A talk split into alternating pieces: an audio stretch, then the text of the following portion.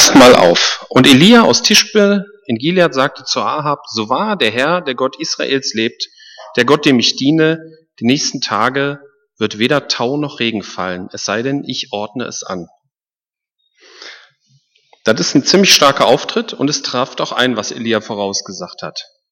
Und wenn man jetzt bedenkt, dass Baal ein Wettergott war, dann kam das nicht so gut, weil der Wettergott war ja eigentlich für das Regen zuständig. Da springt mich schon die erste Detailfrage an. Hat Gott dem Elia diesen Auftrag gegeben? Oder ist Elia selber auf die Idee gekommen? Könnte ja sein, dass Elia durchs Land gezogen ist, sich über diesen Baalskult geärgert hat.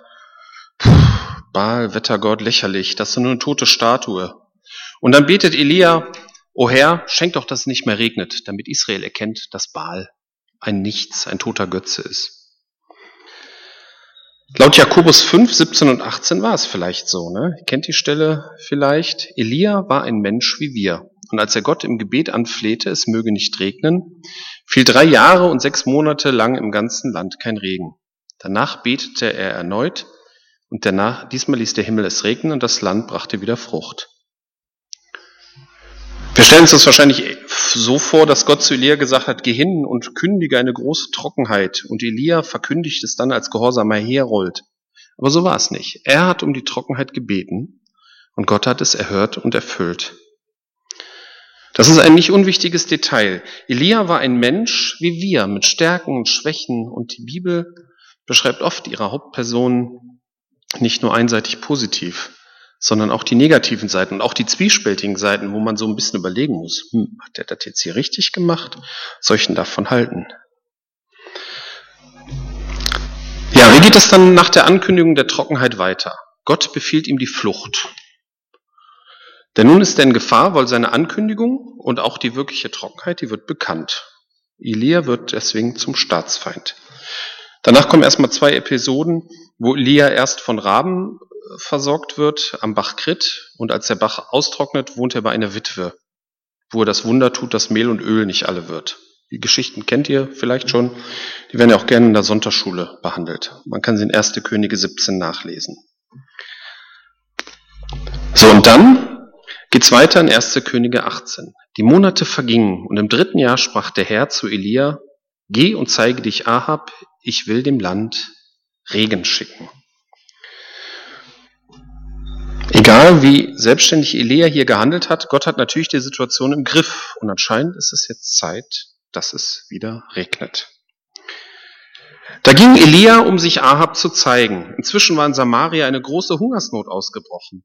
Deshalb ließ Ahab seinen Palastvorsteher Obadja rufen, der ein treuer Anhänger des Herrn war. Er hatte einst, als Isabel alle Propheten des Herrn töten ließ, hundert Propheten in zwei Höhlen verborgen, in jeder Höhle fünfzig, und hatte sie mit Essen und Trinken versorgt. Ahab sagte zu Obadja, geh durch das Land zu jeder Quelle, jedem Bach, sieh, ob wir Gras finden, um die Pferde und Maultiere zu retten, damit wir nicht alles Vieh sterben lassen müssen.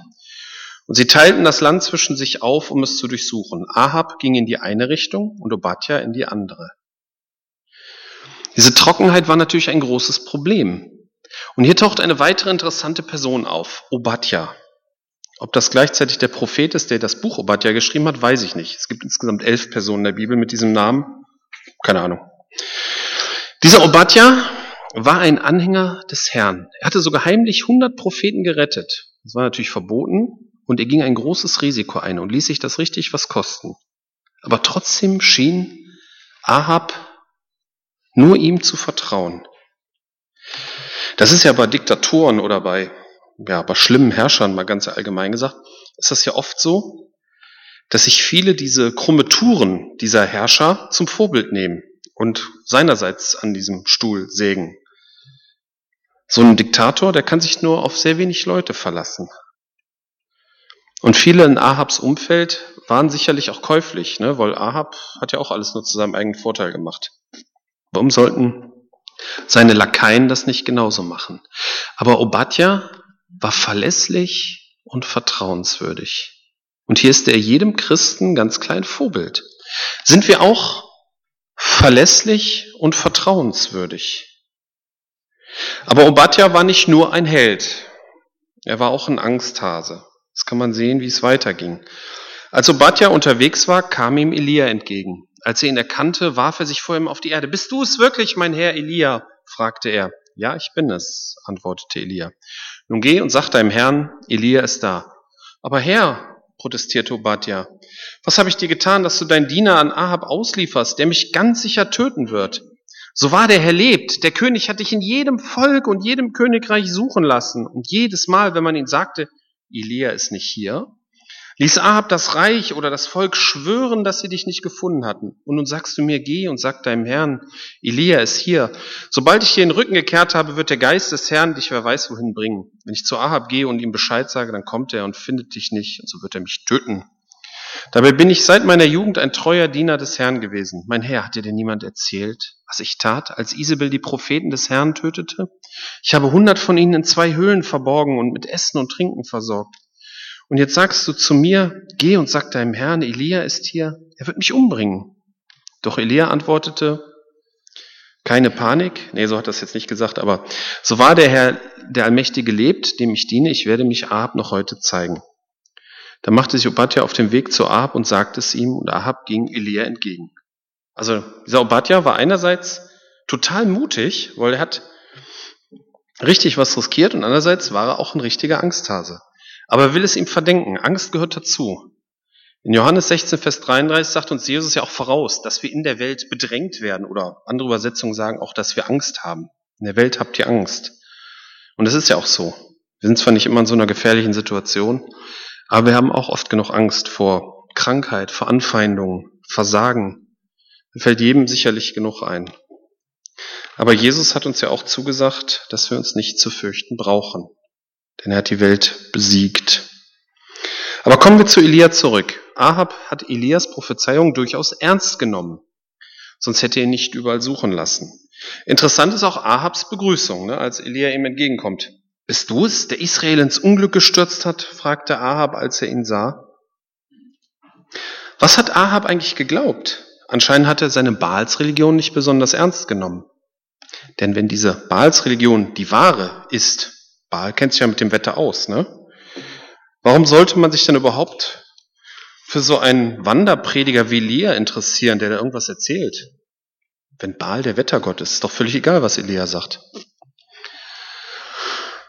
Elia hat ja die Trockenheit ganz deutlich im Namen des Herrn, des Gottes Israels angekündigt. Und Ahab hat das ernst genommen und Elia suchen lassen. Aber er hat sich Gott nicht zugewandt.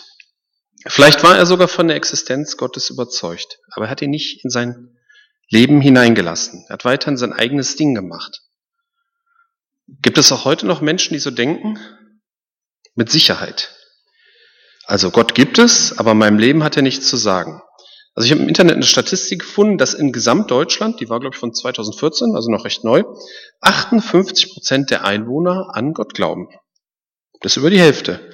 Aber in der Statistik steht leider nicht, ob die Befragten auch wollen, dass Gott in das persönliche Leben irgendwie Einfluss nimmt. Und das ist halt der Knackpunkt. Elias Antwort auf Ahabs Vorwurf war folgende. Nicht ich habe Israel ins Unglück gestürzt, entgegnete Elia, sondern du und die Familie deines Vaters. Denn ihr wolltet den Geboten des Herrn nicht gehorchen und stattdessen die Bilder des Baal angebetet. Das ist eigentlich eine ziemliche Hammeraussage, weil du an den falschen Gott glaubst, hast du Probleme, persönliche wie auch gesellschaftliche. Das Unglück kommt durch deine falsche Religion, sagt Elia hier. Das darf man heute ja gar nicht mehr so öffentlich sagen, das wäre ja intolerant. Stimmt das denn überhaupt? Gibt es Menschen, die bestimmte Probleme haben, weil sie nicht mit Jesus leben? Also mit Jesus hätten sie diese Probleme nicht. Da bin ich von überzeugt, weil ich glaube, dass Gottes Kraft real ist und dass wirklich eine Veränderung in einem Menschen vorgeht, wenn man sein Leben Jesus gibt. Natürlich haben auch Menschen, die ihr Leben Jesus gegeben haben, Probleme, Sorgen, machen auch Fehler, ganz klar. Aber ohne Jesus handelt man sich noch mehr Probleme ein. Da bin ich von überzeugt. Aber wie ist das gesellschaftlich zu sehen? Mal so platt gesagt. Ist zum Beispiel ein islamisch geprägtes Land gegenüber einem christlich geprägten Land im Nachteil, wegen der Religion? Man muss bei solchen Betrachtungen natürlich auch noch andere Faktoren wie das Regierungssystem, die Bodenschätze und so weiter berücksichtigen. Und dazu kommt auch immer noch die Frage, wie christlich ist denn ein sogenanntes christlich geprägtes Land wirklich?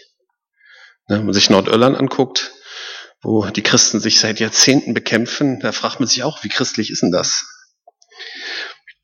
Ich habe vor Jahren mal in der Zeitung Die Welt einen interessanten Artikel über die Pfingstbewegung in Lateinamerika gelesen. Ich weiß nicht mehr genau, welches Land das war, wahrscheinlich Brasilien, aber es ist auch egal. Der Autor hat dazu die katholischen Menschen mit den pfingstlichen Menschen verglichen. Und statistisch war das so, dass es den Pfingstlern materiell immer besser ging über einen längeren Zeitpunkt. Die Katholiken blieben arm und die Pfingstler kamen so mit der Zeit zum Wohlstand. Ich habe mal im Internet ein bisschen dazu recherchiert und es gibt tatsächlich Studien, dass das im statistischen Mittel, sowas ist ja immer statistisch zu sehen, ne? Dass das im statistischen Mittel wirklich so ist. Und der Autor in dem Zeitungsartikel kam zu dem Schluss, das liegt daran, dass die katholische Lehre, dass er so in die Richtung geht, so man nimmt die Zustände hin, ja, du bist halt arm, du wirst im Himmel belohnt äh, und so weiter. Während die Pfingstler, ähm, dem wurde gesagt, so du musst dein Leben ändern, Du musst auch nach Wohlstand streben. Das ist jetzt vielleicht von der Bibel nicht so, ist ein bisschen schwierig. Aber ähm, und auch, dass Gott ihnen Wohlstand schenken müsste, würde ich von der Bibel jetzt auch ein bisschen bedenklich sehen. Aber ähm, die Pfingstler werden auch in diesen Zeitungsartikeln, ich habe verschiedene gelesen, so geschildert, dass sich ihr Leben wirklich ändert. Dass sie keine Drogen mehr nehmen, kein Alkohol, keine Prostituierten mehr besuchen und so weiter. Und so ein neues Leben, Jetzt mal ganz unabhängig von dem geistlichen Aspekt, hat natürlich den Effekt, dass es wirtschaftlich erfolgreicher ist. Ne? Ganz platt, wenn man sein Geld nicht versäuft, hat man es noch. Ist jetzt irgendwie logisch. Und dazu sind auch viele Pfingstgemeinden in Südamerika kleiner, also die katholischen Gemeinden, und die kümmern sich mehr umeinander. Das gilt, denke ich, auch nicht nur für Pfingstler, sondern auch für andere Freikirchen wie, wie uns Baptisten. Und in den Zeitungen, die unterscheiden das nicht immer so, die werfen dann so Freikirchen, Pfingster, alles so ein bisschen durcheinander. Aber ist okay. Ja, kommen wir zurück zu Elias Aussage. Nicht ich habe Israel ins Unglück gestürzt, entgegnete Elia, sondern du und die Familie deines Vaters, denn ihr wolltet den Geboten des Herrn nicht gehorchen, stattdessen habt ihr den falschen Gott angebetet. Eine Aussage mit Zündstoff. Und es geht noch weiter. Elia setzt noch einen drauf. Elia sagt zu Ahab, und er befiehlt es ihm geradezu, und obwohl er König ist, macht er das alles mit. Ruft das ganze israelitische Volk auf dem Berg Kamel zusammen und auch die 450 Propheten Baals und die 400 Propheten der Aschera, die an Isabels Tisch sitzen. Da schickte Ahab Boten zu allen Israeliten und rief die Propheten auf dem Berg Kamel zusammen. Und Elia stellte sich vor das Volk und sagte, wie lange wollt ihr noch hin und her schwanken? Wenn der Herr Gott ist, folgt ihm. Wenn aber Baal Gott ist, dann folgt ihm. Und das Volk schwieg. Entscheidung, nee, wir halten uns lieber alle Optionen offen. Man kann doch gar nicht wissen, was richtig ist. Man diskriminiert doch den anderen, wenn man sich für einen Glauben entscheidet. Denn allein durch seine Entscheidung sagt man ja schon aus, dass der andere Glaube falsch ist. Israel war schon damals sehr modern. Habt das Stichwort vielleicht schon mal gehört. Wir leben in einer multioptionalen Gesellschaft. Das haben wir ja heute. Sich festlegen, sich entscheiden, das ist schwierig und das ist blöd. Da sagte Elia zu ihnen, ich bin als einziger Prophet des Herrn übrig geblieben. Baal hat dagegen 450 Propheten. Holt zwei Stiere, die Propheten Baal sollen sich einen aussuchen, in Stücke zerschneiden, auf das Holz legen, ohne es anzuzünden. Ich werde den anderen Stier vorbereiten, auf das Holz legen, es aber ebenfalls nicht anzünden. Dann ruft ihr den Namen eures Gottes an und ich werde den Namen des Herrn anrufen. Der Gott, der mit Feuer antwortet, ist der wahre Gott. Und das Volk antwortete, das ist gut. Ich habe mir schon mal überlegt, ob man sowas heute auch noch machen könnte. Ne? So eine Art Gebetswettstreit. Vielleicht so mit den Zeugen Jehovas oder mit Moslems oder so. Ich halte das vom Gefühl nicht so unbedingt eine gute Idee, aber man kann ja mal drüber nachdenken. Ne? Man muss ja nicht unbedingt einen Stier dazu zerlegen. Also das Volk findet es gut. Vielleicht war doch eine Sehnsucht nach Klarheit, nach Wahrheit vorhanden.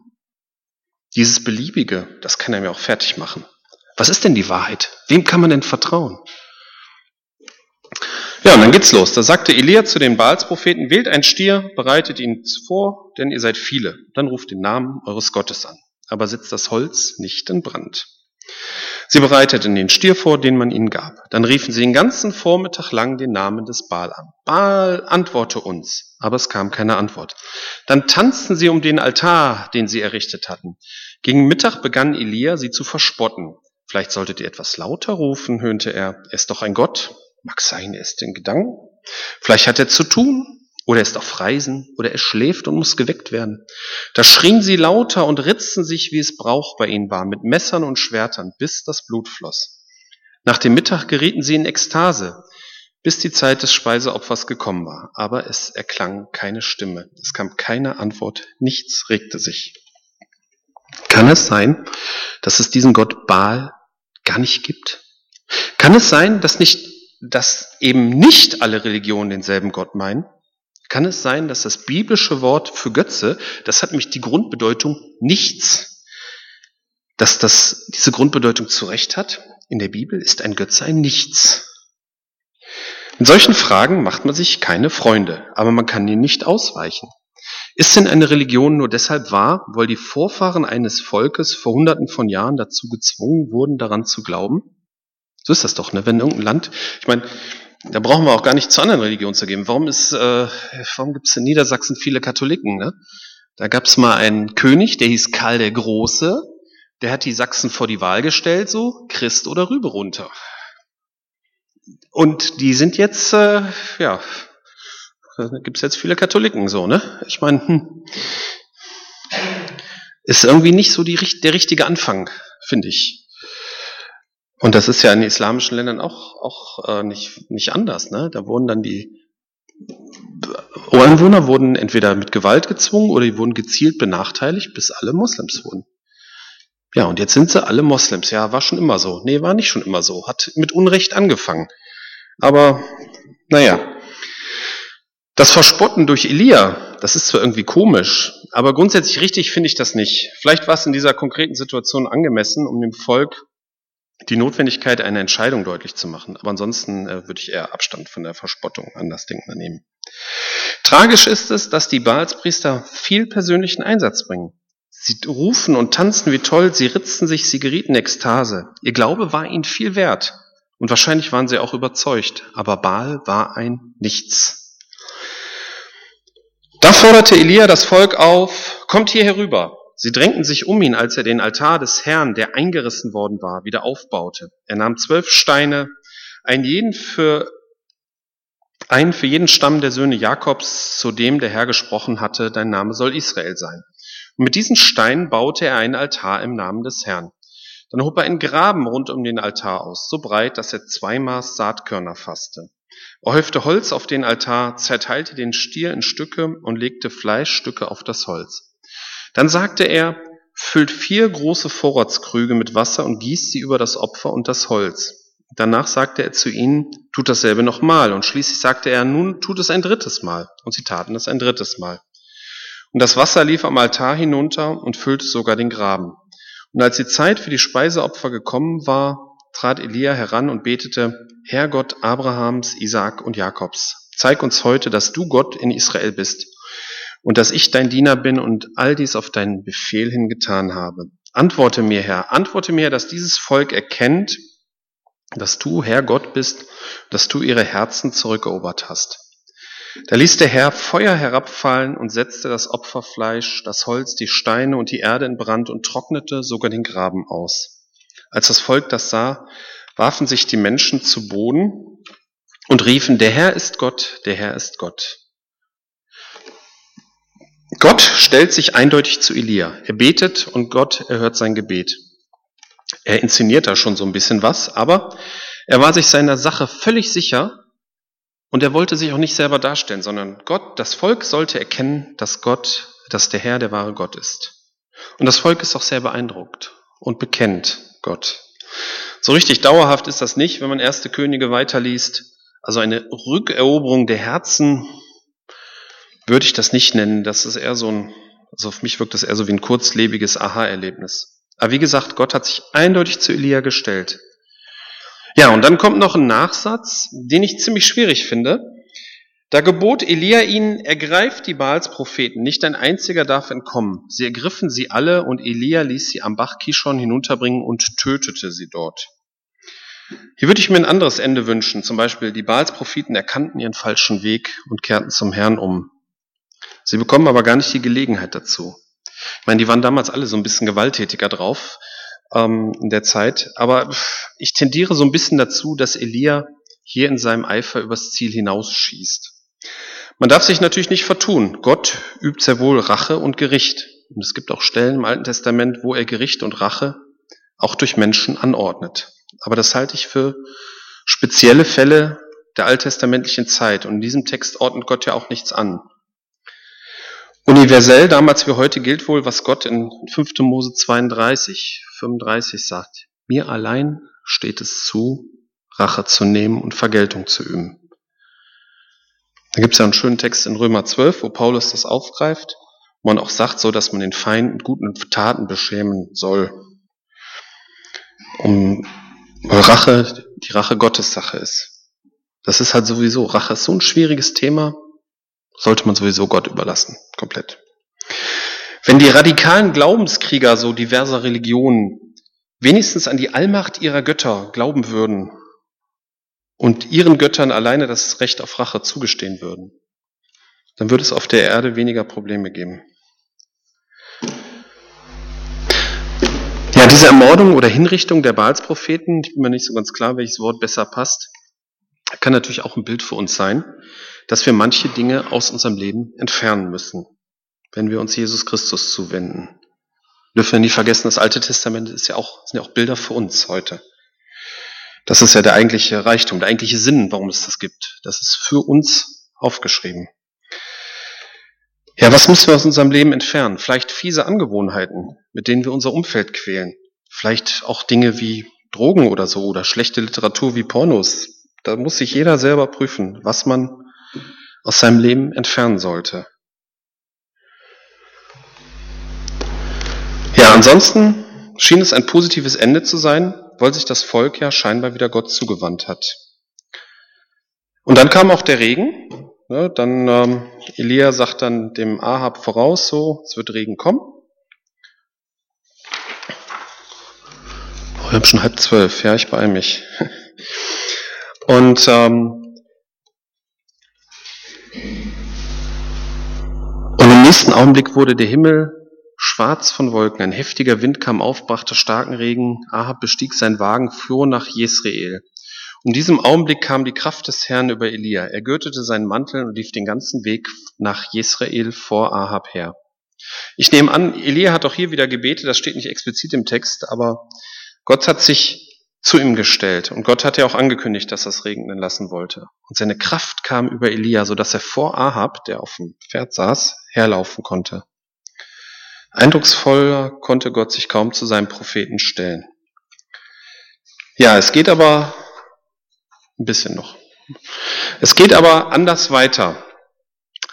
Ahab, in 1. Könige 19. Ahab erzählte Isabel alles, was Elia getan hatte und wie er alle Pals Propheten mit dem Schwert getötet hatte. Darauf schickte Isabel einen Boten zu Elia und ließ ihm ausrichten, die Götter sollen mich auch töten, wenn ich nicht morgen um diese Zeit das gleiche mit dir tue, was du mit ihnen gemacht hast. Da kam Elia Angst und floh um sein Leben. Er ging nach Beersheba in Juda, ließ dort sein Diener zurück und er ging allein weiter eine Tagesstrecke in die Wüste. Schließlich sank er unter einem Ginsterstrauch nieder, der dort stand und wollte nur noch sterben. Ich habe genug her, nimm mein Leben, ich bin nicht besser als meine Vorfahren. Sein Mut, sein Elan, seine Kraft, alles futsch. Wo war sein Vertrauen auf Gott? Jetzt saß er da unter diesem Ginsterstrauch. Ja, gestattet mir eine kurze Anekdote, dazu habe ich vielleicht schon mal erzählt. Es war so 97, da hatte ich eine Teenie-Gruppe hier mit dem Thorsten Graumann zusammen und wir waren da auf einer Evangelisation Baumberg. Und der Evangelist war kurz vor der Rente, es war sein letzter Einsatz, der predigte über diesen Abschnitt und der rief immer wieder aus, und wenn auch du unter dem Ginsterstrauch deines Lebens sitzt. Es war ein Jugendlicher dabei, der hat von Anfang an nichts verstanden wovon der Prediger gesprochen hat, der schaute mich verständnislos an. Was will der Lutscher? waren seine Worte. Ich habe mich dann neben ihn gesetzt und die Predigt simultan übersetzt, so dass er es verstanden hat. War für mich eine interessante Erfahrung. Also man muss, äh, ja, okay, nur mal so als nette Anekdote am Rande. Aber wie war denn Elias Situation unter diesem Ginsterstrauch? Nach einem großen Erfolg bekam er panische Angst und floh. Und als er nicht mehr kann, will er nicht mehr, fühlte sich wie ein Versager. Kennen wir das? Fühlen wir uns vielleicht manchmal in der Gemeindearbeit so oder in der Beziehung, im Beruf, in der Familie? In der Vergangenheit gab es tolle Erlebnisse und Erfolge, aber jetzt ausgebrannt, man weiß nicht mehr, wie es weitergeht und fühlt sich total allein. Gott lässt ihn aber nicht hängen und Gott wird dich und mich auch nicht hängen lassen, falls es uns einmal ähnlich geht. Dann legte sich Elia hin, schlief unter dem Strauch ein und plötzlich berührte ihn ein Engel und sagte zu ihm, steh auf und iss. Der blickte sich um und sah ein Stück auf heißen Stein gebackenes Brot und einen Krug Wasser bei seinem Kopf stehen. Also aß und trank er und legte sich wieder hin. Da kam der Engel des Herrn ein zweites Mal, berührte ihn und sagte, steh auf und iss. Vor dir liegt eine lange Reise. Er erhob sich, aß und trank und das Essen gab ihm genug Kraft, um 40 Tage und Nächte bis zum Berg Gottes zu wandern. Dort fand er eine Höhle, in der er die Nacht verbrachte. Doch der Herr sprach zu ihm, was tust du hier, Elia? Gott gibt nicht auf, hilft ihm in seiner Down-Phase, richtet ihn wieder ein bisschen auf, aber er hinterfragt ihn auch. Wir müssen uns auch immer von Gott hinterfragen lassen, was tust du jetzt und hier in deiner Situation? Elia antwortete, ich habe den Herrn Gott, den Allmächtigen, von ganzem Herzen gedient. Denn die Israeliten haben den Bund mit dir gebrochen, deine Altäre niedergerissen und deine Propheten getötet. Ich allein bin übrig geblieben. Jetzt wollen sie auch mich umbringen. Naja, allein. Da gibt es doch noch Obadja und die hundert Propheten, die dieser in Sicherheit gebracht hat, von denen Elia auch weiß. Er scheint hier zu übertreiben. Aber in so einer Situation, wenn man so richtig fertig ist, ist man natürlich nicht mehr objektiv. Gott tadelt, tadelt ihn dafür auch nicht. Im Gegenteil, er zeigt sich ihm. Da sprach der Herr zu ihm, geh hinaus, stell dich auf den Berg vor dem Herrn, denn der Herr wird vorübergehen. Zuerst kam ein heftiger Sturm, der die Berge teilte und die Felsen zerschlug vor dem Herrn her. Aber der Herr war nicht in dem Sturm. Nach dem Sturm bebte die Erde, aber der Herr war nicht im Erdbeben. Nach dem Erdbeben kam ein Feuer, aber der Herr war nicht im Feuer. Und nach dem Feuer ertönte ein leises Säuseln, und als Elia es hörte, zog er einen Mantel vors Gesicht und ging nach draußen und stellte sich in den Eingang der Höhle. Eine Stimme sprach, was tust du hier, Elia? Und er sagte, ich habe dem Herrn, Gott, dem Allmächtigen, von ganzem Herzen gedient, aber die Israeliten haben ihren Bund mit dir gebrochen, deine Altäre niedergerissen und deine Propheten umgebracht. Ich bin alleine übrig geblieben und jetzt wollen sie auch noch mich umbringen. Da sprach der Herr zu ihm, geh zurück auf den Weg, den du gekommen bist, durch die Wüste nach Damaskus. Wenn du dort bist, Salbe Hazael zum König von Aram, dann salbe Nehu zum König von Israel und salbe Elisa an deiner Stelle zum Propheten. Wer Hazael entkommt, den wird Jehu töten und wer Jehu entkommt, den wird Elisa umbringen. Doch 7000 Menschen in Israel will ich verschonen, alle, die sich nie vor Baal niedergeworfen und ihn geküsst haben. Gott nimmt das Heft in die Hand er gibt Elia einen neuen Auftrag, eine neue Perspektive und beschönigt dabei auch nichts. Er macht aber auch deutlich, dass Elia nicht allein ist, dass noch viele da sind, die an ihn glauben. Aber es sind leider nicht alle, die nach der Gebetserhörung von Elias Feuergebet der Herr ist Gott gerufen haben. Denn Israel lebten viel mehr als 7000 Leute. Ja, ich komme zum Schluss. Ich danke, dass ihr so lange zugehört habt. Es ist schon halb zwölf. Ähm, ich fasse nochmal zusammen. Wir haben uns heute intensiv mit Elia beschäftigt. Zuerst haben wir uns die Lebenssituation von Elia angesehen. Es herrschte ein König, der von Gott nichts wissen wollte und der zusammen mit seiner Frau auch noch äh, die Propheten Gottes ermorden ließ und den Baalskult einführte. Elia sagte im Namen Gottes eine Trockenheit voraus, was ein Affront gegen den Baals Wettergott war. Er hat eigenverantwortlich um diese Trockenheit gebetet und Gott hat ihn erhört. Dann haben wir Obadja kennengelernt, der viel riskiert hat, der zwar ängstlich war, aber trotzdem viel riskiert hat, 100 Propheten auf eigene Kosten gerettet hat und sehr vertrauenswürdig war. Ein echtes Vorbild. Dann haben wir uns mit der Frage beschäftigt, ob eine falsche Religion persönlich und gesellschaftlich Unglück bringt. Auf alle Fälle hat der vorherrschende Glaube Auswirkungen auf die Gesellschaft. Und man kann Probleme bekommen, die man mit Jesus Christus nicht hätte. Und dann kam dieser Wettstreit und Baal hat nichts bewirkt. Ein Götze, ein Nichts. Dann betet Elia und Gott stellt sich dazu und Gott und das Volk bekennt den wahren Gott, aber leider nicht sehr dauerhaft. Elia tötet die Baalspropheten, was für mich so ein bisschen Wärmetropfen dieser Geschichte ist, denn Rache ist allein Gottes Sache. Gott erhört Elia und lässt es wieder regnen. Und dann bekommt er doch Angst und flieht und ist fertig mit der Welt. Fühlt sich allein, kann nicht mehr unter dem Ginsterstrauch seines Lebens. Doch Gott richtet ihn auf, gibt ihm einen neuen Auftrag und eine neue Perspektive und macht ihm klar, dass er nicht alleine ist. Amen.